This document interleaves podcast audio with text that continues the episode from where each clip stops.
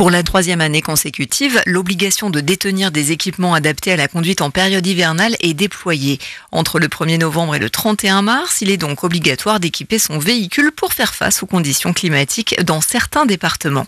Dominique Stenfeld, président du syndicat des professionnels du pneu. Elle concerne tous les automobilistes euh, possesseurs de véhicules légers, c'est-à-dire euh, les véhicules de tourisme, les 4x4, les SUV les camionnettes, mais elle concerne également, sous une forme différente, les transporteurs, les possesseurs en fait de camions et de semi-remorques. 48 départements français sont concernés en totalité ou partiellement. En totalité pour les départements qui sont clairement dans les zones de, montagne ou de haute montagne, partiellement pour des départements qui sont euh, à la fois des départements de montagne et de, et de plaine. Selon un récent sondage, face aux conditions climatiques hivernales, les automobilistes français sont trop confiants. Seul un conducteur sur dix considère qu'en hiver, les conditions climatiques rendent la conduite difficile là où il habite et un conducteur sur cinq seulement envisage de modifier son équipement.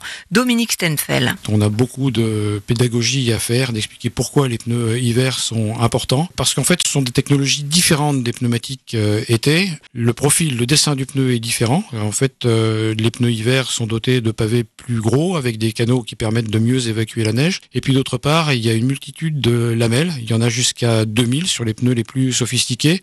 Et ces lamelles agissent comme des petites lames pour apporter du grip aux, pneus. On gagne de la motricité dans toutes les conditions euh, d'utilisation surtout en cas d'enneigement, et donc ça apporte un surcroît de sécurité très très important. Pour l'instant, la période de pédagogie et de prévention se poursuit et aucune sanction n'est prévue pour cette nouvelle saison hivernale. Cela dit, les forces de l'ordre peuvent tout à fait interdire l'accès à une zone de montagne à un véhicule non équipé.